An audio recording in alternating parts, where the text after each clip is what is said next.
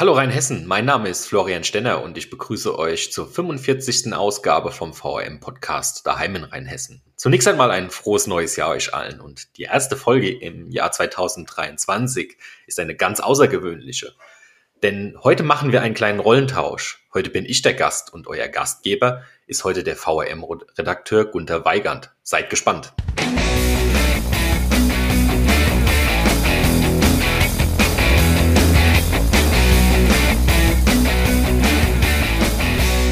Hallo zusammen, ich bin Gunter Weigand und darf heute als Gast im VRM-Podcast daheim in Rheinhessen den eigentlichen Moderator Florian Stenner begrüßen. Heute wollen wir mal hinter die Kulissen blicken und darüber sprechen, wie so ein Podcast gemacht wird. Und dafür gibt es äh, aus unserer Sicht keinen besseren Ansprechpartner als derjenige, der den Podcast normalerweise macht. Hallo Florian. Hi, grüß dich Gunter. Hi. Also Florian, fangen wir gleich mal mit dir an. Ähm, wer bist du eigentlich? Was machst du privat und was machst du beruflich? Mhm. Also, Flo Stenner mein Name. Ich bin 30 Jahre alt und bin ein echter Wormser, geboren, aufgewachsen in Eich und äh, Abitur gemacht am Wormser Ello und äh, dann auch, seit ich dann alleine wohne, immer in Worms gewohnt, mal in der Innenstadt, aktuell in Vettersheim. Und äh, ja, mein Heimatbezug ist dann eben entsprechend auch beruflich findet er sich sehr wieder. Ähm, ich habe angefangen nach dem Abitur für die Wormser Zeitung und für das Wormser Wochenblatt als freier Mitarbeiter zu arbeiten. Bin dann parallel äh, in den Bundestag gekommen und habe dort als Pressereferent gearbeitet, war dann einige Jahre Marketingmanager bei einem großen Werbemittelhändler hier in der Region Danach hat es mich äh, ins Projektmanagement und auch ins Marketing weitergezogen in einer Marketingagentur und seit Ende letzten Jahres muss man ja jetzt sagen, bin ich Gründer und Geschäftsführer einer eigenen Agentur und ab dem 1. Februar dann auch noch Leiter für den Bereich Marketing und Vertrieb in einem Unternehmen, das auch hier in der Region Rheinhessen zu Hause ist. Ansonsten noch vielleicht kurz was zu meinen ehrenamtlichen Engagements. Ähm, als ich noch kein Moderator von daheim war, war ich hier auch schon mal zu Gast, damals in Funktion als Vorstandsmitglied beim Handballverein HSG Worms. Den Handball bin ich auch weiterhin treu geblieben, bin jetzt aber schwerpunktmäßig Jugendtrainer im Handball und kümmere mich da um den Förderverein. Ansonsten ist, was das Ehrenamt betrifft, auch weiterhin so der Sport mein Ding. Ich bin Mitglied im Sportausschuss der Stadt Worms und ich sitze dazu noch im Vorstand der Spielervereinigung Eishockey. Ja, das ist kurz gesagt der Zusammenschluss, Gewerkschaft sagen wir nicht gerne, der Profi-Eishockeyspieler in Deutschland. Ja, also das umtreibt mich so, Ehrenamt und Job. Ja, das ist ja eine ganz schöne Menge. Ähm, aus meiner Sicht wäre jetzt natürlich das Interessanteste, weil wir ja heute über den Podcast sprechen wollen und wie wir den so produzieren. Äh, wie bist du eigentlich überhaupt äh, zur VRM gekommen und wo liegen deine Schwerpunkte hier als freier Mitarbeiter im Verlag? Hm. Hast du was Spannendes gesagt, bevor ich auf die Frage antworte? Ja, es ist eine Menge. Ähm, mich fragen auch immer viele Leute, ja, äh, ist das nicht alles ein bisschen zu viel und äh, da antworte ich dann immer drauf, ich bin in der komfortablen Situation, dass ich beruflich bisher immer das machen konnte, worauf ich Lust hatte, so dass das mag jetzt wie so ein Klischee klingen, aber für mich hat sich Arbeit nie wie Arbeit angefühlt, sondern es war wirklich immer, ja, irgendwie gefühlt so ein bezahltes Hobby. Ähm, daher dann auch mal die Gründung und das selbstständig machen und genau dasselbe gilt auch für das Ehrenamt. Also für mich ist es einfach keine Pflicht und, und kein Zeitfresser, sich irgendwie ehrenamtlich zu engagieren. Ich mag es selbst Sport zu machen, aber bin halt auch super Sport interessiert. Daher ja eine Menge, aber fühlt sich wirklich nicht so an. Und zu deiner Frage, wie bin ich zur VM gekommen und wo liegen die Schwerpunkte? Also auch da liegen die Ursprünge tatsächlich im Sport. Als ich mit 18, 19 mein Abi gemacht habe, habe ich im Handball, damals noch beim TV Eich, angefangen, in den aktiven Bereich reinzuschnuppern. Ja, und damals lag so ein bisschen die Pressearbeit beim TV Eich, den gibt's heute leider nicht mehr, zumindest den Handballbereich die lag da total brach. Und dann habe ich mir einfach mal so als Abiturient mit Zeit gedacht, äh, schreibst doch einfach mal einen Bericht über unsere Spiele und schickst das einfach mal so an die Wormser Zeitung. Vielleicht wird's ja veröffentlicht.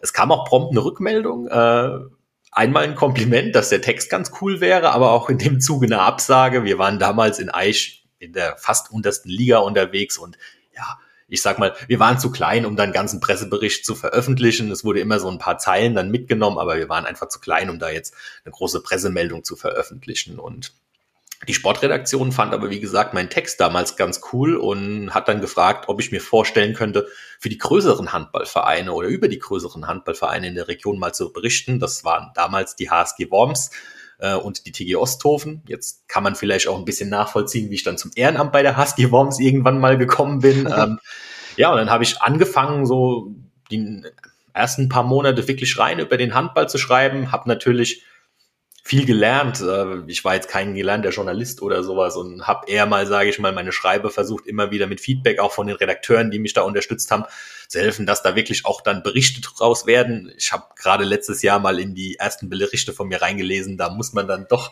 schmunzeln. Ich weiß nicht, ob es dir auch so geht, wenn du so zurückdenkst an die ersten Texte. Ja, ja, natürlich. Ich habe ja auch mal als freier Mitarbeiter angefangen und das war ähnlich. Ähm, ja, man kriegt dann halt Feedback und entwickelt sich weiter und ja, das äh, so ging mir das auch. Ja, ja, absolut. Habe auch bei der Wormser Zeitung angefangen. Ja, ja, also gerade was den, die Struktur und den Aufbau betrifft, denke ich so rückblickend, huiuiui, aber gut. Ja, also auf jeden Fall aus dem Handball heraus hat sich dann ähm, auch irgendwie ein bisschen der Not gedrungen bei der Wormser Zeitung in meinem damaligen Heimatort in Eich noch ergeben, dass ein Berichterstatter über die Ortsgemeinderatssitzung damals in Eich gesucht wurde, weil einer kurzfristig ausgefallen ist. Ja, und dann bin ich da eigentlich wie die Jungfrau zum Kinde gekommen und habe dann auf einmal in einer, in einer Ortsgemeinderatssitzung gesessen mit einem Wälzer an äh, Beschlussvorlagen und äh, dem Auftrag über die Ortsgemeindesitzung in, in Eich zu berichten. Und ja, das hat mir irgendwie Spaß gemacht. Auch da war am Anfang viel Learning dabei, aber da bin ich dann auch so ein bisschen in die, in die kommunale Berichterstattung gerutscht. Und dann habe ich eben auch drei, vier Jahre sehr intensiv über kommunale Themen berichtet, nicht mehr nur über Eich oder den Wonnegau, sondern bin dann auch viel in Worms gewesen, weil ich dann auch über die Jahre nach Worms gezogen bin teilweise sogar in Stadtratssitzungen dürfen, äh, sitzen dürfen, auch für das Wormser Wochenblatt, was dann noch dazu kam. Also es war erst mhm. die WZ und dann kam eben auch die Anfrage, gehört ja alles unter ein Dach, ob ich mir auch vorstellen könnte, fürs Wochenblatt zu berichten und dann von Stadtrat über Kerben, über Kunstausstellungen. Also ich habe irgendwie so alles mal mitgenommen und habe dadurch auch meinen Bezug zu Worms und zur, zur Heimat nochmal total intensiviert, weil ich finde, wenn man so als freier Mitarbeiter unterwegs ist, das öffnet einem so ein bisschen erstmal den Blick dafür, was die Region und was unsere Stadt auch zu bieten haben. Ähm, von daher. Das stimmt, ja, ja. Man lernt halt als typischer Lokaljournalist lernt man ja auch wirklich das komplette äh, ja. Leben in der Region kennen, die ganze Bandbreite, Geflügelzüchter, ähm, auch die hochkulturellen Sachen und Politik, alles Kerben, ja. Ja, ja. Und da ist mir auch nochmal klar geworden und vielleicht bin ich auch deswegen so ein bisschen geprägt vom Ehrenamt, wie wichtig dieses Ehrenamt einfach ist, was, glaube ich, auch heute ohne Ehrenamt überhaupt nicht stattfinden könnte, wenn es nicht einfach Leute gibt, die einfach aus Spaß an der Freude und Interesse an der Sache sich für, für Dinge einsetzen, Veranstaltungen ins Leben rufen, sich um Dinge kümmern, Interessen vertreten. Also das ist mir da total bewusst geworden. Auf der einen Seite Ehrenamt ist cool und wichtig und auf der anderen Seite hier in, in Rheinhessen und hier in Worms gibt's einfach viel, was es lebens- und, und liebenswert macht. Und ja, das habe ich dann über Jahre hinweg gemacht ähm, und dann kam vor ja, anderthalb Jahren die Anfrage, ob ich mir vorstellen könnte, auch mal den VRM-Podcast daheim in Rheinhessen zu machen. War ganz äh, nett, weil zu dem Zeitpunkt war ich sowieso schon so ein bisschen in dem Podcast-Game drin, habe äh, für unsere Spielervereinigung Eishockey, die ich eingangs erwähnt habe, auch einen Podcast gestartet und von daher war das für mich ein super spannendes Projekt, so dass ich Stand jetzt ähm, nicht mehr viel für die Wormser Zeitung mache im kommunalen Bereich, um ehrlich zu sein, fast gar nichts mehr, sondern ich bin wieder bei der Wormser Zeitung zurück bei meinem Sportbereich, also berichte weiterhin schwerpunktmäßig über den Handball und ansonsten äh, bin ich mit der Produktion vom VRM Podcast daheim in Rheinhessen beschäftigt. Ja, ähm, du hast es erwähnt, äh, du bist ja jetzt seit einem Jahr als Moderator tätig, ne? ähm, hat sich ja auch ein bisschen inhaltlich was gewandelt. Wir waren früher ähm, auf beiden Seiten des Rheins unterwegs und haben uns dann nach Rheinhessen orientiert. Ähm, was gehört denn so alles zu einer Podcast-Produktion eigentlich hinzu? Also ich meine, von der Idee bis zur Veröffentlichung, kannst du das mal kurz skizzieren? Mhm. Da ich jetzt schon immer sehr lange und, und sehr viel gesprochen habe, ähm, mache ich es mal wirklich ganz kurz und wir können ja dann einfach die Punkte noch mal ein bisschen detaillierter durchgehen. Also unser Podcast, aber auch generell professionelle Podcasts und auch alle, die da draußen vielleicht überlegen, mal einen Podcast zu machen.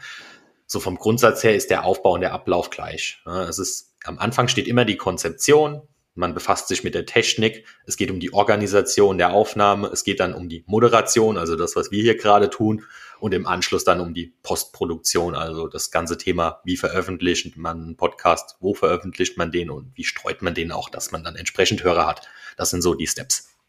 Ah, okay. Gut. Ähm, fangen wir doch am besten mal mit der Konzeption an, weil so entsteht ja letzten Endes ja auch immer die einzelne Folge.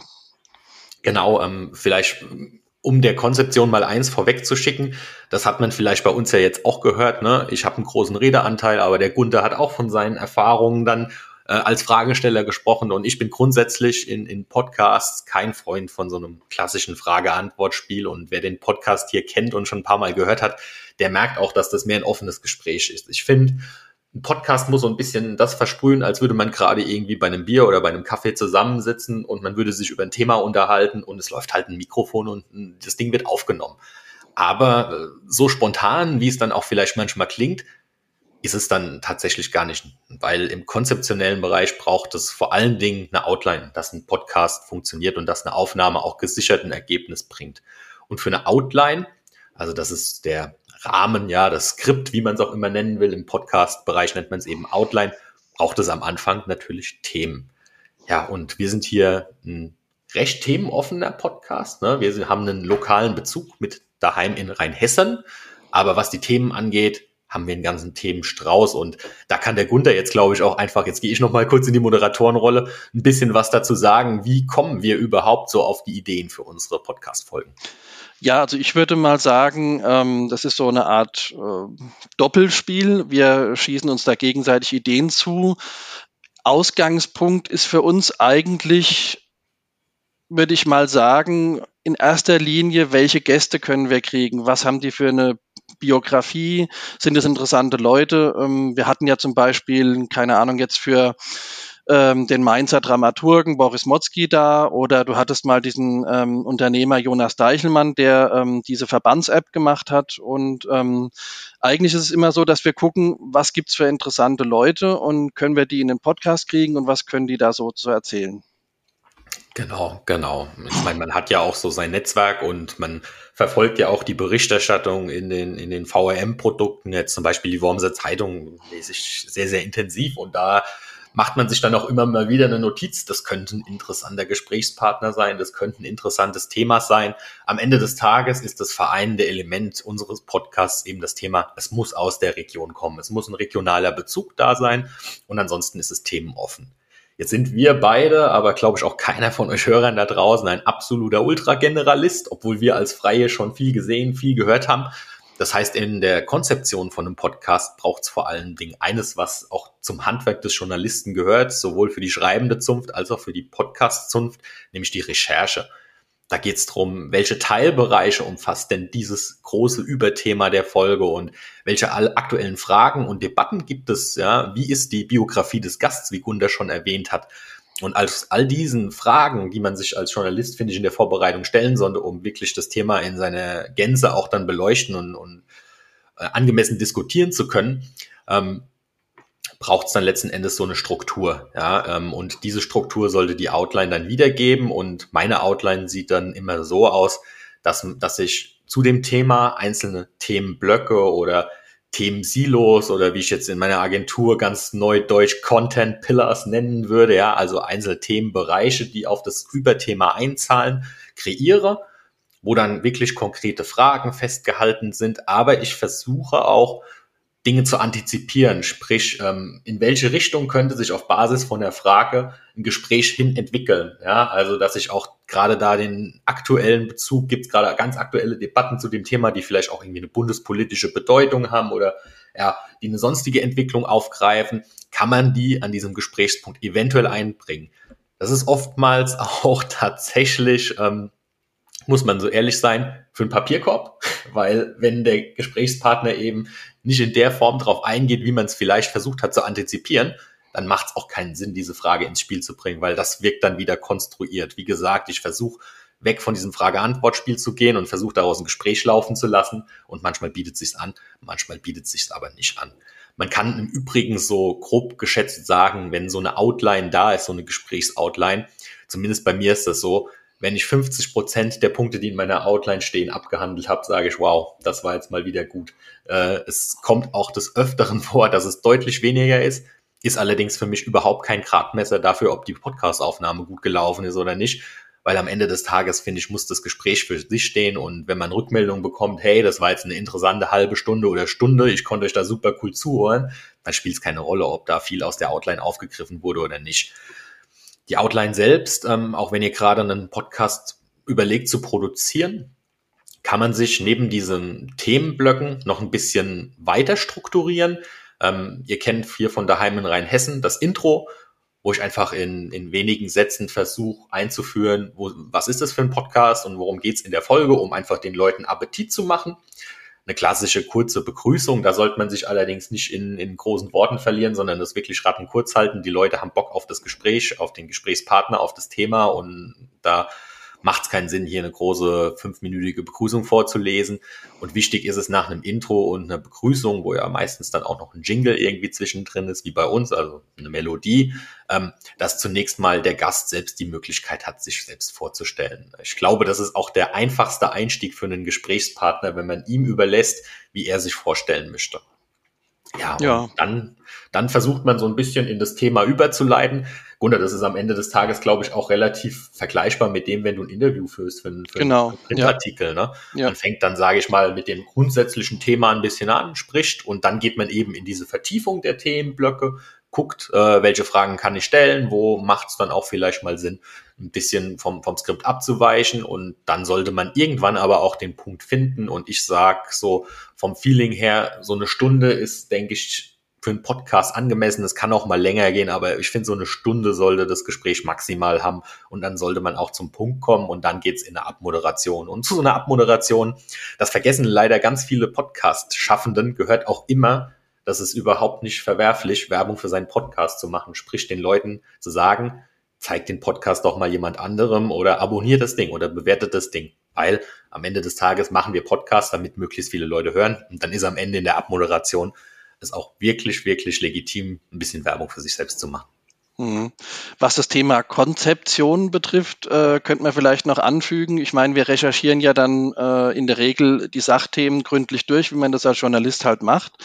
Aber wir versuchen dann auch so ein bisschen die Perspektive des Hörers einzunehmen, der ja nicht unbedingt in den Sachthemen drin ist. Und ähm, da haben wir dann zum Beispiel uns mal mit dem äh, Jan Metzler unterhalten. Also du hast es gemacht. Wir haben es uns vorher überlegt, äh, unser Bundestagsabgeordneter. Und dann haben wir halt einfach mal äh, ihn gefragt, was macht man denn so den ganzen Tag als Bundestagsabgeordneter? Warum gibt es so viele Debatten äh, zu sehen, wo so viele Stühle leer bleiben und so? Das sind ja die Fragen, die vielen wahrscheinlich schon mal durch den Kopf gegangen sind.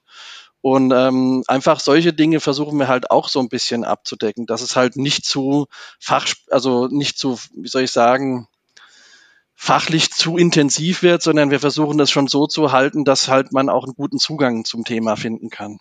Ja, und das Coole an einem Podcast ist ja auch, es bietet ja auch einfach den Raum dafür. Ne? Ich habe jetzt gerade gesagt, eine Stunde ist schon irgendwie so Limit, aber ähm, um nochmal für auf, auf, aufs Schreiben zurückzukommen, da arbeitet man ja meistens oder fast immer mit einer Vorgabe, wie viel Zeilen da maximal sein dürfen. Ne? Also man kann einfach nicht so viel schreiben, wie man Bock drauf hat, weil so ein Blatt Papier ist halt auch einfach mal begrenzt, so ein Stück Zeitung.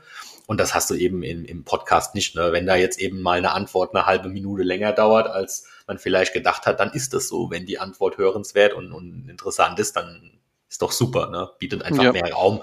Und das spiegelt dann wieder auch die Qualität des Gesprächs wieder. Mhm.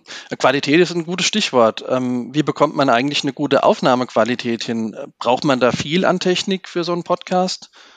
Ja, also man braucht was, aber das ist weniger, als man äh, gerade als Laie oder derjenige, der sich jetzt noch nicht mit Podcast-Produktion intensiv beschäftigt hat, denkt. Ähm, ich würde mir auch wünschen, um ehrlich zu sein, ein Tonstudio zu haben, das mehrere Tausende von Euros an Equipment und so da drin hat. Das ist der absolute Traum, aber äh, das lässt allein schon meine Wohnsituation gar nicht zu. Und ja, diese Tonstudios, die haben halt wirklich die, die wenigsten Podcast-Hosts. Ne? Das sind Hosts, sind die Gastgeber. Ähm, das ist in der Praxis einfach schwierig machbar. Für mich und ich würde sagen, 99 Prozent aller Podcaster ist es mit einem schon professionellen Equipment getan. Ähm, da kann man natürlich auch von wenig bis viel Geld ausgeben. Ähm, aber vom Grundsatz her braucht man weniger, als man glaubt. Bevor ich jetzt nochmal konkret was zur Technik sage, ist eine ganz wichtige Bemerkung, die ich dazu habe. Die gute Technik ist so wichtig wie die Umgebung, in der man aufnimmt. Vor jeder Aufnahme sage ich so ganz banale Dinge wie guckt, dass eure Fenster geschlossen sind, stellt euer Handy auf lautlos, versucht jetzt nicht unbedingt den Raum zu finden, der am halligsten ist bei euch zu Hause. Weil wenn die Umgebungsbedingungen stimmen, dann hat man schon mal einfach eine bessere Tonqualität gewährleistet, als wenn man eben auf solche Dinge nicht achtet. Ein paar Learnings, die ich auch schon in meiner Podcast Game Historie hatte, ist, dass man auch auf andere Dinge achten muss. Eine witzige Anekdote zum Beispiel, mir ist bei zwei, drei Aufnahmen, jetzt mal gar nicht für den Podcast, aber für andere Aufnahmen aufgefallen, dass unglaublich viele Leute irgendwie an ihrem Schreibtisch sitzen und einen Kugelschreiber neben sich haben und dann, wenn sie antworten, total unterbewusst die ganze Zeit auf diesen Kuli rumklicken so. Und das hört man in dem Moment in der Aufnahme gar nicht so sehr. Aber wenn man dann in die Postproduktion geht, dann hört man dieses Klicken die ganze Zeit. Und das macht einen, wenn man dann einmal drauf achtet, kirre. So, das kann man zwar, wenn man entsprechend Programme hat, rausnehmen, aber Learning für mich, ich sage den Leuten, bitte guckt, dass ihr keine Kugelschreiber da habt. Äh, es könnte zu einem Problemchen führen.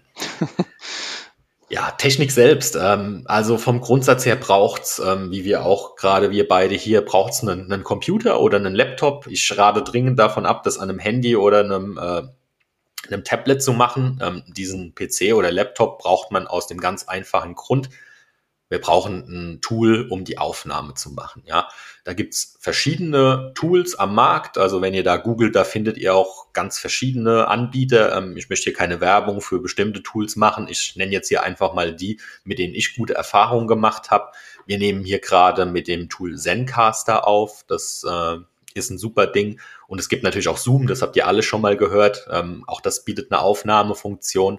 Ähm, man kann bei Zencaster, und deswegen mache ich Zencaster sehr gerne, zum einen ähm, aufnehmen und hat verschiedene Tonspuren. Bedeutet, äh, im Vergleich zu Zoom oder anderen Aufnahmetools hat man halt mehrere Spuren und kann, wenn eben so ein Klicken in einem Kugelschreiber ist oder sonst irgendwie die Umgebungsgeräusche doof sind oder die Gesprächslautstärken der einzelnen Partner sehr stark variieren, kann man halt auf der einzelnen Tonspur arbeiten und da leichter dann einfach zu Korrekturen kommen.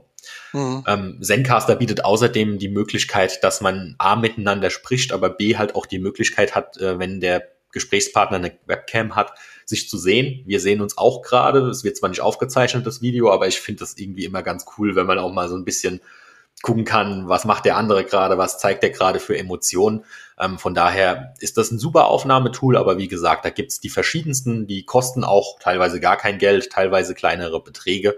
Ähm, also was die Aufnahmeumgebung betrifft, ja, Laptop, PC hat, glaube ich, jeder ein Aufnahmetool, muss man nicht, wirklich nichts in die Hand nehmen. Ähm, genauso, was kein Muss ist, ähm, ist ein Kopfhörer. Ähm, da gibt's viele, die sagen, sie finden es einfach angenehmer, wenn sie einen Kopfhörer drauf haben bei so einem Gespräch. Viele haben einen Kopfhörer mit einem integrierten Mikrofon schon drin. Ähm, und jetzt bin ich an dem Punkt, wo ich sage, da macht es am meisten Sinn, tatsächlich, wenn ihr einen Podcast betreiben wollt oder einen starten wollt, Sinn zu investieren. Und da rede ich jetzt wirklich von einem professionellen Mikrofon. Auch das kostet heutzutage keine Hunderte oder Tausende Euro. Das kann man ausgeben, muss man aber nicht. Ähm, auch da jetzt gar keine Werbung. Guckt mal bei Google oder schaut noch viel lieber in eurem Fachhändler vor Ort, im Einzelhändler, Elektrohändler vor Ort mal vorbei und fragt ihr nach einem professionellen Podcast-Mikro. Da kriegt ihr schon so ab 40 oder 50 Euro wirklich ein professionelles Mikrofon. Ähm, das macht einen gewaltigen Unterschied. Dazu habe ich übrigens auch auf äh, meiner Agenturwebseite sticksmarketing.de dem letzten Blogartikel geschrieben, weil es mich so furchtbar abnervt, wenn ich sehe, dass äh, selbst wenn Leute bei Markus Lanz zu Gast sind oder im UMR-Podcast, das ist, glaube ich, so ziemlich der größte Podcast äh, für, für den Business-Bereich, wo einfach hunderte, tausende Hörer am Tag am Start sind und der Gesprächspartner weiß, dass das eine große Bühne ist und dann stimmt die Tonqualität nicht. Ich werde da kirre, wenn ich irgendwie nach zehn Minuten merke, das ist total schlecht. Das ist irgendwie im Bad aufgenommen mit dem integrierten Mikrofon vom fünf Jahre oder zehn Jahre alten Laptop. Also finde ich schwierig, aber wie gesagt, dazu habe ich auch ein bisschen geblockt. ähm, jeder, der irgendwie öfters mal zu Interviews eingeladen wird oder der ähm, selbst einen Podcast oder Interviews führt, dem, dem rate ich einfach dazu, schafft euch da ein Mikrofon an. Wie gesagt, keine große Investition, was aber auch gut funktioniert. Ähm, man hört zwar auch, dass es kein Mikrofon ist, aber das sind so AirPods oder andere Kopfhörer, die ein Mikrofon integriert haben. Auf jeden Fall das, was ihr zum Reinsprechen nutzt, sollte irgendwie möglichst beste Qualität haben und professionell sein. Ja, das sind ja eine ganze Menge Tipps und äh, wie man ja so hört, ähm, ist es wirklich nicht so, dass man jetzt äh, eine Riesensumme an Geld ausgeben muss. Ähm, man kann eigentlich relativ leicht das nötige Equipment zusammen haben und wenn man dann die gescheiten Ideen hat, kann man ja eigentlich loslegen. Genau, ja. genau. Aber es ist auch sehr erstaunlich, also man kann da auch wirklich äh, in in Volumen von Kleinwegen äh, Geld loswerden für ein Podcaststudio. Es gibt mhm. in ich habe OMR erwähnt. Ähm, wer mal in München ist, kann da gerne mal nach googeln und da mal einen Besuch abstatten. Äh, einfach mal OMR und Podcast Aufnahmezentrum oder so eingeben. Und zwar hat OMR äh, in ein Münchner traditionelles Gastron gastronomisches Haus, ein Wirtshaus, mitten rein einen Podcast-Aufnahmeraum gebaut, sodass wenn du aufnimmst, drumherum das Leben und da hunderte Leute Bier trinken und, und Schweinshaxe essen, nimmst du deinen Podcast auf. Das hat mhm. Summen gekostet. Total spektakulär, aber mhm. eher die Ausnahme. Ja, ja. Naja, gut, äh, du hast jetzt viel über die Tonqualität geredet. Mhm. Ähm, natürlich ist es ja jetzt so, dass die Gesprächspartner, die du hast, ähm, da ist ja auch, denke ich mal, äh, das Equipment, was die am Start haben, auch sehr, sehr unterschiedlich. Mhm. Kannst du dazu vielleicht was sagen? Ja, also es ist tatsächlich so, man hat auf sich selbst hat man Einfluss auf den Gesprächspartner nur bedingt. Deswegen ja, kann und sollte man zumindest versuchen, Hinweise zur Technik zu geben. Ansonsten geht es, was den Bereich Organisation äh, angeht, nur darum, dass man eine Terminabsprache findet oder dass man eben im Nachgang des Gesprächs sich eine Freigabe organisiert, wenn das üblich ist. Also ich sag mal gerade, wenn es irgendwie Unternehmenspodcasts oder sind oder Hobbypodcasts, dann ist das schon eher die, die Praxis, dass man den Gesprächspartner, bevor man veröffentlicht, nochmal drüber hören lässt, ob das für ihn so alles schick ist. Man muss ja dankbar sein, dass derjenige sich Zeit genommen hat, um da als Gast mitzuwirken, ja. Ähm, bei einer journalistischen Tätigkeit, wie es jetzt hier im Podcast ist, dann ist das Thema Freigaben anders. Also ich lasse mir keine Podcasts in irgendeiner Form freigeben. Das ist ein journalistisches, journalistisches Gespräch. Ähm, ja, und das sind, sage ich mal, so die, die organisatorischen Dinge. Ähm, klar, wenn ihr eine Aufnahme habt, das mache ich auch, immer wieder gleich den Hinweis geben, sucht euch einen Raum, wo ihr wisst, da habt ihr mal eine halbe Stunde, Stunde Ruhe. Testet vielleicht schon vorher mal, äh, ob die Technik auch funktioniert, äh, ob das, äh, ob euer Computer das Mikrofon erkennt oder ob der Kopfhörer funktioniert. Und manche sind sogar so angefixt von so einer, von so einer Einladung, dass sie sich dann tatsächlich irgendwo auf die Schnelle ein professionelles Mikro organisieren. Wie gesagt, kostet ja nicht viel, aber was die Organisation angeht, da hat man tatsächlich nur bedingt Einfluss und man kann auch nur bedingt, und da kommen wir später nochmal drauf zu sprechen, in der Postproduktion an den Tonspuren was machen. Also, ja, man wünscht sich immer den Idealzustand, aber der ist halt leider kaum zu erreichen. Und da geht's den kleinen Podcasts genauso wie den ganz großen. Ich habe es schon gesagt, also ich habe auch schon OMR-Podcasts oder so gehört. wo ich dachte, grausige Tonqualität, aber ja, wenn der Inhalt des Gesprächs trotzdem gut genug ist, ist das der Kompromiss, den man gehen muss. Ähm, welche anderen Podcasts machst du denn so? Hm, also ähm, über manches darf ich sprechen, über manches nicht. Ähm, worüber ich sehr gerne spreche und was ich persönlich neben daheim in Rheinhessen auch das schönste Projekt von mir finde, ich hatte es eingangs schon erwähnt, dass ich für die Spielervereinigung Eishockey im Vorstand aktiv bin, ehrenamtlich. Und die Spielervereinigung hat sich so ein bisschen etabliert als relevanter Akteur im deutschen Eishockey, sprich, die sprechen mit der deutschen Eishockeyliga, äh, wenn es um wichtige Weichenstellungen für den Sport geht, die sprechen mit dem deutschen Eishockeybund, die haben 70 bis 75 Prozent, glaube ich, momentan aller Profi-Eishockeyspieler, die in der ersten Liga sind, am Start. Ja, und die haben auch so ein bisschen überlegt, was machen wir außer Instagram, Webseite, Facebook und was man halt so an, an Verbandskommunikation betreibt. Und da kam dann die Idee tatsächlich, gar nicht von mir, sondern von einem, von einem Kollegen aus dem Vorstand, einen Podcast zu machen. Und mit diesem Kollegen, das ist der Oliver Mebus, heißt er, der ist auch Nationalspieler und Leistungsträger bei Nürnberg Ice Tigers, haben wir die Idee zu The Game is Us geboren. Das ist der hauseigene Podcast der Spielervereinigung Eishockey und da sind wir auch recht stolz drauf, dass wir da mittlerweile knapp 12.000 Abonnenten auf dem Ding haben. Sprich, äh, wenn da alle zwei Wochen eine Folge von The Game is Us online geht, dann sind da wirklich schon sehr, sehr viele Zuhörer, die darauf warten, dass die neue Folge kommt. Tja, und worum geht's? Am Ende des Tages hätte ich jetzt ganz platt sagen können, Eishockey. Ja, das ist das verbindende Element, aber auch da gucken wir, dass wir jede einzelne Folge unter ein Thema stellen. Also wir haben da mit dem Moritz Seider, das ist einer der weltbesten Eishockeyspieler momentan und der ist Deutscher, der in der USA spielt. Mit dem haben wir darüber gesprochen, wie ist es eigentlich im Vergleich deutsches Eishockey zu amerikanischem Eishockey? Wie ist es auch ein Superstar zu sein, der Fans hat und der am Tag tausende Nachrichten bekommt? Wir haben mit Moritz Müller gesprochen, Kapitän der Nationalmannschaft. Was bedeutet es eigentlich, ein Anführer zu sein und was bedeutet es eigentlich auch Verantwortung zu haben? Wir haben über Verzicht und Privilegien von Profisportlern mit dem Adler Mannheim-Star Corbinian Holzer gesprochen. Ähm, wir sprechen viel über das Thema mentale Gesundheit. Haben auch jetzt einen ganz jungen Spieler mal im Podcast gehabt, der gerade erst in der DL Fuß fasst, sage ich mal, und der nebenher ein eigenes Kunstprojekt äh, anstößt, wo Violinen verfremdet werden, sowohl auf malerische Art und Weise, aber auch auf bildende Kunstart und Weise.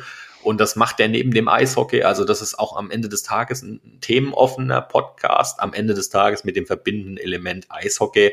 Ähm, ich glaube, es ist aber nicht nur interessant und das ist auch so die Rückmeldung, die wir bekommen für Leute, die selbst Eishockey spielen oder große Eishockey-Fans sind, sondern wir versuchen das auch da immer wieder so ein bisschen drauf auszuweiten, dass man aus der Brille des Sportfans berichtet und miteinander spricht. Ja, das heißt, wenn es mal zu Eishockey nischig wird, dann gehen wir auch schon wieder in die Metaebene und sagen, hey, jetzt äh, nicht zu fachlich, sondern denk dran, wir haben auch Leute, die sind Fußballer, Handballer oder so, erklär denen das nochmal oder lass mal, lass mal das Thema wechseln. Und das mache ich, wie gesagt, mit, mit Oliver Mebus zusammen, äh, Nationalspieler und Nürnberg Ice Tigers.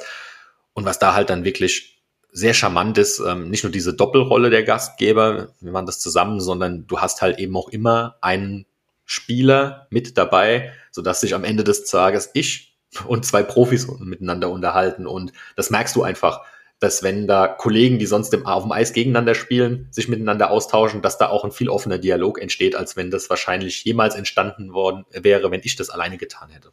The game mhm. is us. Ja, ähm, du hast ja als Handballer eigentlich angefangen, so in die Sportwelt mhm. einzutauchen. Wie bist du denn dann äh, beim Eishockey gelandet? Mhm. Ähm, in aller Kürze, also ja, das ist dann eher über die berufliche Schiene gekommen. Ich hatte es ja eingangs erwähnt, dass ich bei einem Werbemittelhändler in, hier in der Region tätig war, die unter anderem auch Sportmarken für Endkonsumenten gemacht haben. Da ging es dann vor allen Dingen um Eishockey. Ähm, die eine Marke heißt Scallywag Hockey, das ist so Textil-Merchandising für Eishockey und Eishockeyspieler. Und da waren unter anderem auch Kollektionen für einzelne Spieler, wie der Corbinian Holzer von den Adlern, den ich schon erwähnt habe, und ganz viele andere, die dann ihr eigenes Merchandising quasi gemacht bekommen haben, unabhängig von dem Verein, sondern da ging es um den Spieler selbst. Ja, und ähm, da bin ich dann so ein bisschen in, in, ins Eishockey reingekommen und habe halt viele Eishockey-Profis kennengelernt ähm, wir haben uns auch gut verstanden, war auch viel unterwegs auf Spielen und so und bin dann so ein bisschen in den Sport reingerutscht. Ähm, war für mich vorher auch nicht so super spannend, weil ich nur aus dem Fernsehen kannte und da fand ich Eishockey gar nicht so sexy, um ehrlich zu sein. Ähm, wenn man einmal im Stadion ist, dann, dann verändert das was mit, mit fast jedem, glaube ich, wenn man mal ein Eishockeyspiel gesehen hat. Ja, und dann kam Corona und äh, während Corona, vielleicht hat es der ein oder andere mitbekommen. Also klar, der Fußball hat nicht gespielt, aber Fußball ähm, konnte durchaus überleben wirtschaftlich. Beim Eishockey war es wirklich akut. So, also da ging es wirklich um die Existenz dieser, dieser Sportart. Und zu Anfang von Corona hat sich dann eben aus Corona heraus, aus diesem in, ja, Interessengemeinschaft, eine Spielervereinigung gegründet, die klar den Anspruch hatte, auch nach der Zeit von Corona aktiv zu sein, weil es einfach viele Themen gibt, äh, die in Eishockey bewegen, Potenziale, Chancen, Missstände. Und einer dieser, dieser Spieler hat mit mir zusammen eine Kollektion gemacht. Das ist der Marco Nowak, der spielt mittlerweile bei den Eisbären in Berlin. Und der hat mir halt damals gesagt, du Flo, du kennst wahrscheinlich schon die Hälfte, aber wir möchten da die SVE gründen und wir brauchen da so jemanden, der ein bisschen was im Bereich Kommunikation, Marketing macht. Ja, und dann haben sie mich gefragt, ob ich in der SVE gerne mitmachen würde. Und dann war vom Mitmachen auf einmal schnell die Rede von, sei doch einfach Mitgründer und geh mit in den Vorstand rein. Ja, und seit Corona, und als zwar auch schon vor Corona, aber seit Corona bin ich halt im Eishockey brutal vernetzt. Also ich würde jetzt fast behaupten, dass 90 Prozent der DL1-Spieler in irgendeiner Form mit dem Namen Flo Stenner was anfangen können. Und ich finde die Sportart toll. Ich, ich sehe die Chancen, ich sehe die Probleme und es war auch ein, Antrieb dazu zu sagen, ähm, ich bleibe dem Eishockey jetzt auch nach Corona, wenn man von nach Corona sprechen kann, erhalten. Ähm, aber wer, leg, leg halt auch einen Fokus meiner, meiner Agentur-Sticks auf dieses Thema Eishockey, weil einfach der Spieler und der, der Sport, der hat das Ganze verdient. Eishockey ist, ist so ein faszinierender Sport. Das, die, die Werte, die da gelebt werden und das Ganze drumherum. Ähm, ich war lange, lange ganz eng verbunden als, als Zuschauer dem Fußball, aber habe mich da irgendwie immer mehr von entfernt. Dieses ganze Thema Kohle und so, alles schwierig. Ähm, ich glaube, da könnte man jetzt auch drüber philosophieren, aber ähm, da hat mir Eishockey einfach extrem viel gegeben und die Jungs sind ganz anders unterwegs als Fußballer. Also ich verrate jetzt kein Geheimnis,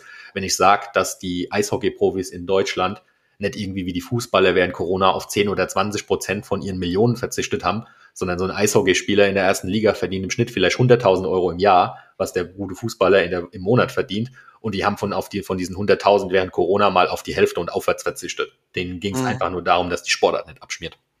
Ah ja. Hm. Mhm. Ja, ähm, du hast gerade eine Agentur erwähnt. Ähm, was machst du? Was bietest du an? Äh, machst du Podcast oder ist es breiter gestreut? Was ja, macht wir, ihr so? Wir bieten auch tatsächlich das Thema Podcasting an. Sticks Marketing heißt die Agentur äh, mit dem Zusatz Agentur für Sportler und Sponsoren. Das heißt, wir haben auch eine, eine ganz klare Positionierung.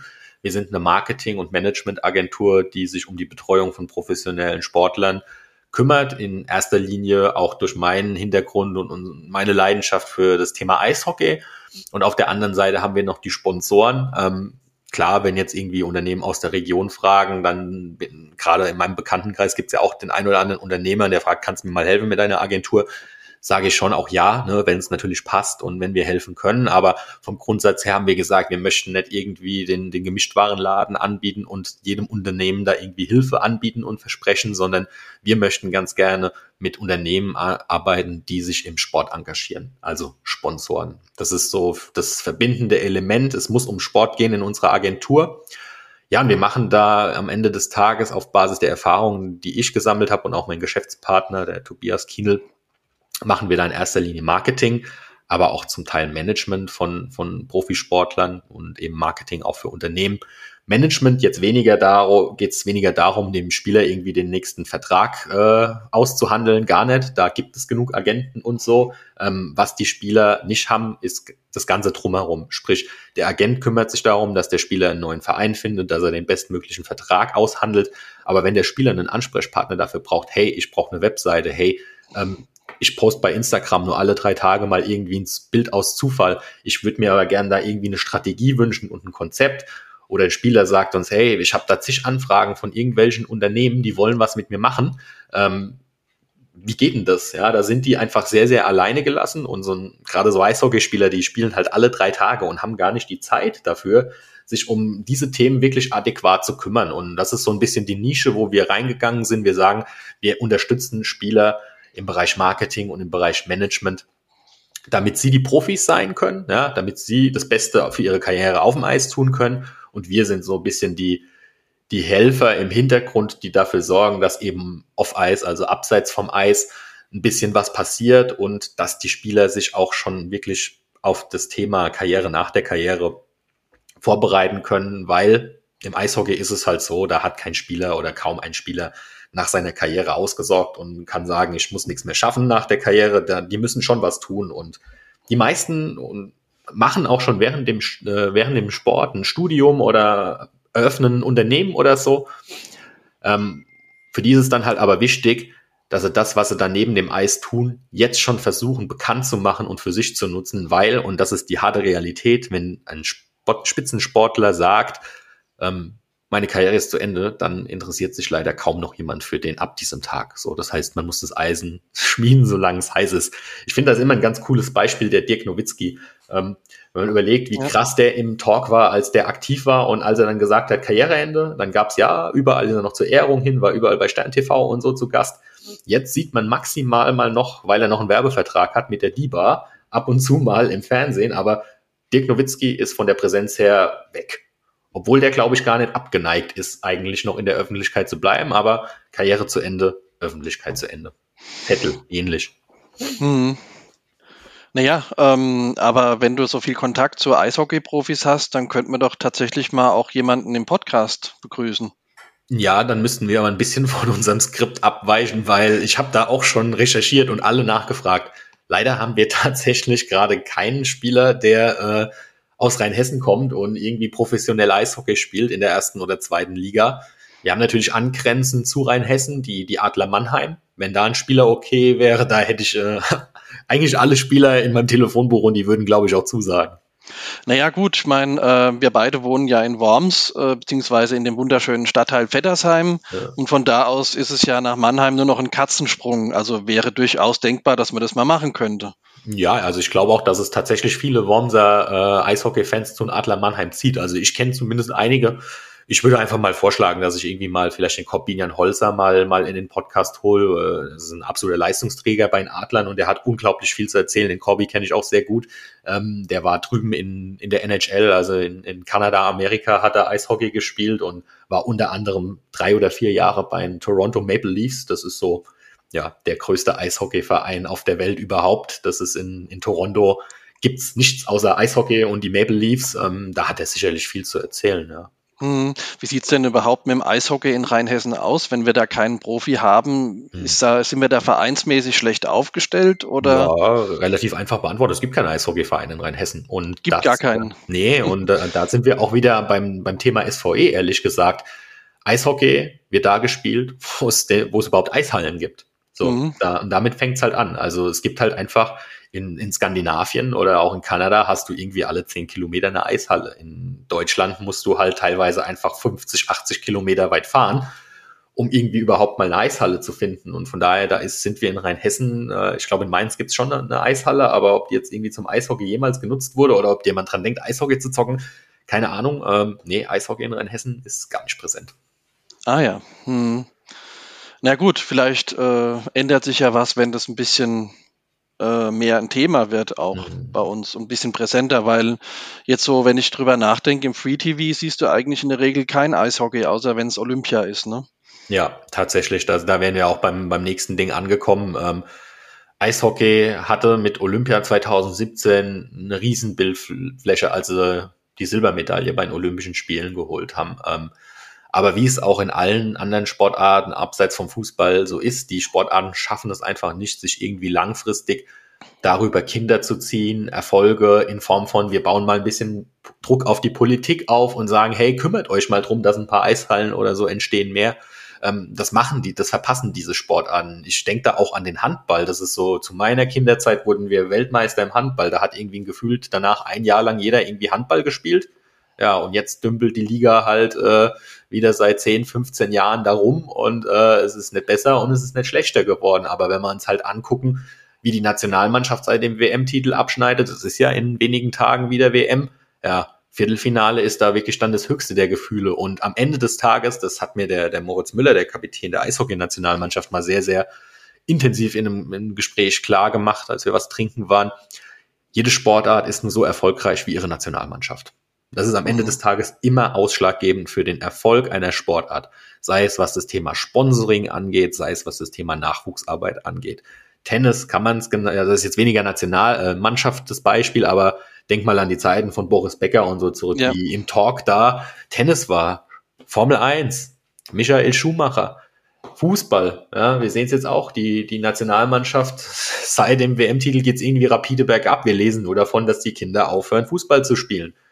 Sie landen zwar leider nicht bei anderen Sportarten, sondern eher vor der Konsole oder sonst wo, aber äh, ja, der Erfolg der Nationalmannschaft ist, ist unglaublich prägend dafür, wie erfolgreich eine, eine Sportart ist. Und beim Eishockey ist es halt leider so, dass man jetzt mit, wir als SVE, aber in Zusammenarbeit mit der Liga, mit dem Deutschen Eishockeybund, uns echt drum kümmern müssen, dass da was passiert, weil die Eishallen werden nicht schöner, sie werden immer maroder ähm, man kämpft immer mehr um, um, um, um, um jedes einzelne Kind und wenn man halt nicht aufpasst, dann ist so eine Sportart auch mal ganz schnell weg.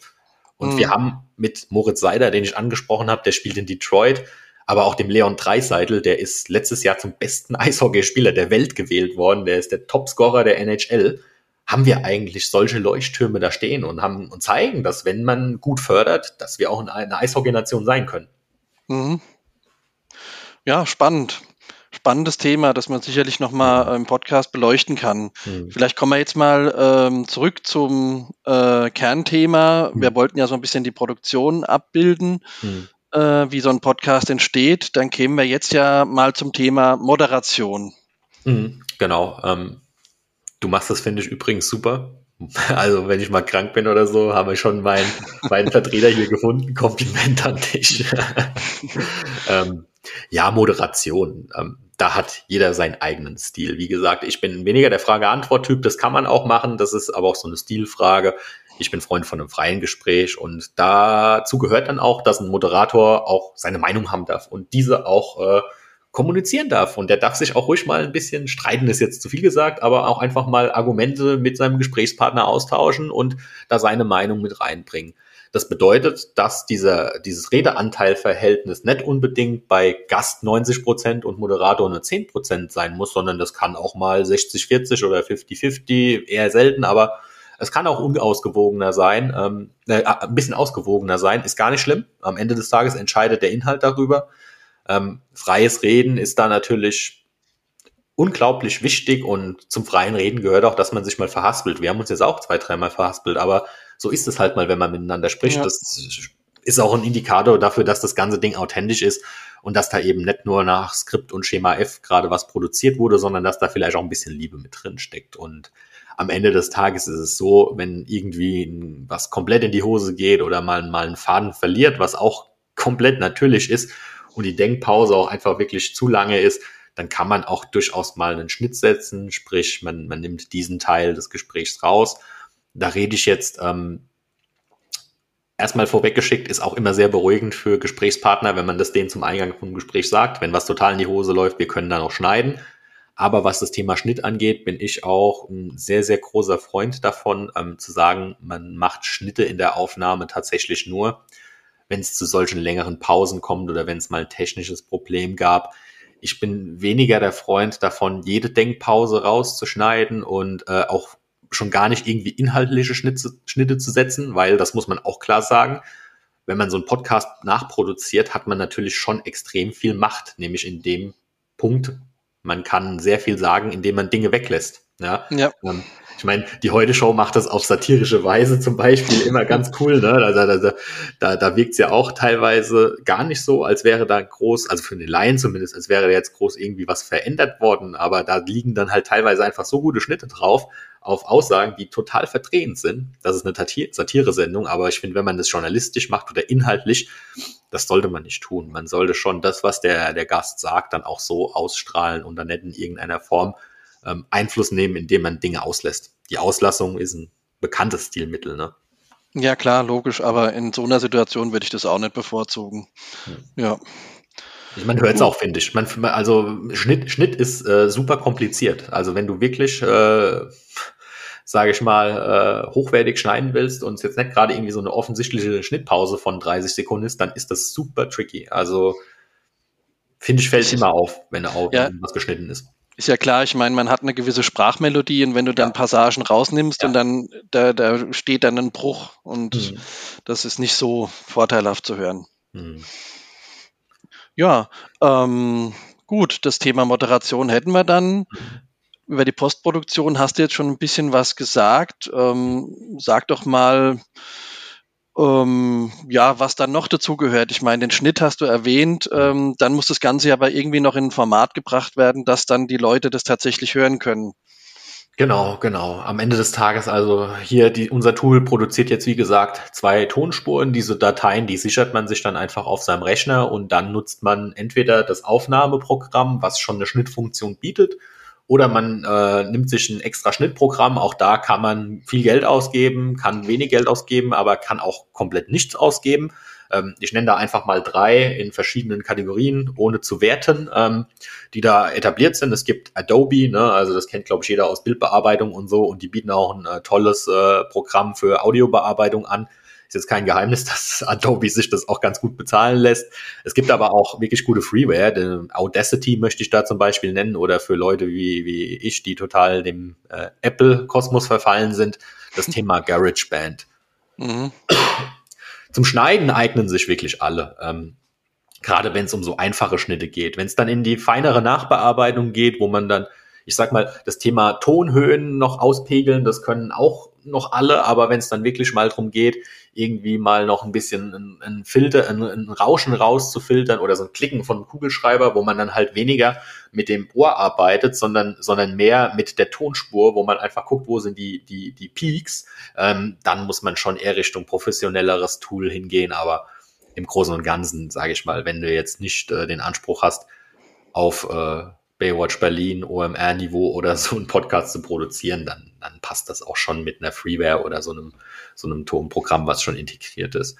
Wie gesagt, so wenig schneiden wie möglich, Pausen sind okay. Ähm, die Tonspur muss dann einfach in ein, in ein gängiges Format exportiert werden. Das ist in der Regel einfach ein klassisches MP3-Format oder ein WAV-Format, ähm, damit man diese Ton Tonspur oder die Tonspuren ähm, dann in einer Datei hat. Und diese Datei ähm, wird dann übergeben an eine Host Hosting-Plattform, nennt man das. Äh, kann man, glaube ich, am besten vergleichen mit einer Webseite. Ähm, es muss ja irgendwo so eine zentrale Anlaufstelle für jemanden geben, wo man Dateien veröffentlicht. Auf der Webseite zum Beispiel ein Blog. Ja, wir bloggen auf unserer Agentur-Webseite über verschiedene Themen und das ist so die Anlaufstelle und von da aus streuen wir es dann in Social Media und äh, im, im Bereich Podcast nennt man das dann eben Hosting-Plattformen und da gibt's auch verschiedene ähm, bezahlpflichtige wie Podigy finde ich zum Beispiel cool. Ähm, es gibt aber auch freie Tools wie Anchor oder, oder im Aufnahmetool selbst gibt es dann auch, äh, gibt es auch meistens Möglichkeiten zu publizieren. Da muss man einfach gucken. Ähm, ja, am Ende des Tages ist man bereit dafür was zu bezahlen? Kann man damit leben, dass man vielleicht nicht auf allen Plattformen erscheint? Äh, Podigy, ohne dass es hier irgendwie bezahlte Werbung ist, ist einfach kl äh, klasse, weil das strahlt über alle Plattformen. Und ich finde, wenn man sich die Arbeit macht, einen Podcast zu produzieren, ähm, dann sollte man auch möglichst über alle, Kanäle gehen, weil einfach da jeder seinen bevorzugten Hörkanal hat. Die gängigsten sind meiner Meinung nach und auch was die Zahlen so von den Podcasts, die ich mache, immer wieder sagen. Äh, auf Nummer eins ist Spotify, auf Nummer zwei ist äh, iTunes von Apple, auf Nummer drei ist Amazon, auf Nummer vier ist dann Google. Auch Google hat Podcasts und dann gibt's äh, Plattformen, ja, mehr oder weniger relevant. Vielleicht kann man da noch dieser nennen, was noch irgendwie eine größere Reichweite hat, aber es fokussiert sich auf die Plattformen Google, Amazon, iTunes, Spotify. Da sollte man schon, schon als Podcast erscheinen und ja, dann kriegen die Hörer, wie ihr auch da draußen, wenn ihr diesen Podcast hier abonniert habt, immer eine Push-Meldung, wenn eine neue Folge online ist. Und äh, da geht's dann natürlich auch noch darum, wie verschlagworte ich die? Sprich, ähm, welchen Titel hat das ganze Ding? Was kommt in die Show Notes, also in die Beschreibung zu, zur Folge? Da sollte man auch immer ein bisschen Liebe reinstecken, einfach weil das SEO-relevant ist, also relevant für Suchmaschinen. Sprich, wenn jemand in Apple Podcast gar nicht weiß, was er hören will und irgendwie einen Pod, äh, nur die, eine grundsätzliche Idee hat, zum Beispiel jemand denkt sich, ich habe Bock auf irgendwas aus Rheinhessen, dann wird er in seiner Suche bei Apple eingeben Rheinhessen. Und dann macht es hochgradig Sinn, dass entweder der Podcast das Thema Rheinhessen im Namen trägt oder in der in, der, in dem Titel was von Rheinhessen steht oder zumindest in den Shownotes, sodass halt einfach die Programme erkennen können, jo, äh, da geht's um das Thema Rheinhessen. Wie gesagt, SEO nennt man das. Ähm, gibt's auch ganz klassisch für Google, für, für Shopping und so weiter. Ähm, ja, und wenn man dann veröffentlicht hat, dann ist die Arbeit leider noch nicht ganz getan. Dann, je nachdem, wie viel Zeit und Bock man darauf hat, geht es natürlich auch darum, das ganze Ding zu vermarkten.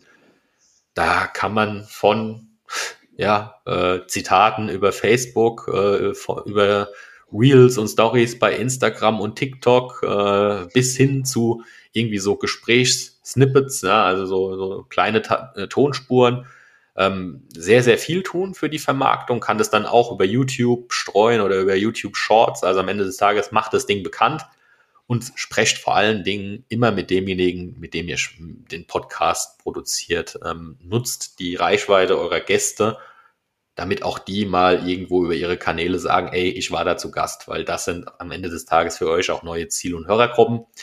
Ähm, ich werde genauso jetzt im Nachgang zu dem Gespräch über mein LinkedIn oder, oder mein Instagram einfach mal posten, hey, ich war da zu Gast, äh, hört da mal rein. Das sind die verschiedenen Marketingkanäle, die es so gibt. Und je nach Muße kann man da halt wirklich sehr, sehr viel tun. Ähm, wir bei Sticks zum Beispiel sind momentan weniger in der Podcast-Produktion, sondern in der Podcast-Vermarktung. Sprich, äh, ein Eishockeyspieler war in einem Podcast zu Gast äh, und der fragt uns dann, wie kriegen wir es hin, dass halt jetzt ich irgendwie bekannt mache, dass ich in dem Podcast war. Ja. Ja, gut. Das war ja dann äh, ein sehr umfassender, aber auch spannender Einblick äh, in die Welt der Podcasts, beziehungsweise wie sie produziert werden. Dafür danke ich dir schon mal. Und ähm, ja, dann bleibt mir eigentlich nur noch äh, an die Abmoderation wieder an dich zu übergeben. Und ich sage Tschüss, Florian. Ja, danke dir, Gunter. Nochmal großes Kompliment, finde ich, hast du wirklich cool moderiert. Ähm, ich habe gerade mal auf die Uhr geguckt, wir sind unter einer Stunde knapp geblieben, 55 oder sowas. Äh, von daher Ziel erreicht. das war die, die erste Ausgabe vom VRM-Podcast daheim in Rheinhessen im Jahr 2023. Und wenn euch diese etwas andere Folge gut gefallen habt. Äh, vielleicht hat der ein oder andere ja sogar Lust bekommen, mal einen eigenen Podcast zu produzieren. Ähm, ich glaube auch dafür schreibt dann gerne mal an, an Gunther oder mich und die VRM. Ähm, ansonsten sind wir immer dankbar für Feedback auf die Folgen und ähm, mir bleibt abschließend nur noch der kleine Werbeteil, den ich euch ja erklärt habe, der legitim ist einzustreuen, nämlich lasst für den Podcast, wenn ihr es noch nicht getan habt, ein Abo da und zeigt daheim in Rheinhessen gerne auch euren Freunden und eurer Familie. Wir hören uns dann zur nächsten Ausgabe im Februar und ich sage auch nochmal Dankeschön und ein gutes Jahr 2023. Gunter Weigand, danke. Danke, tschüss. Daheim ist eine Produktion der VRM Wochenblätter. Die Anzeigenblattredaktion aus dem Herzen eurer Region mit Moderator Florian Stenner. Ihr erreicht uns per Mail an audio.vrm.de.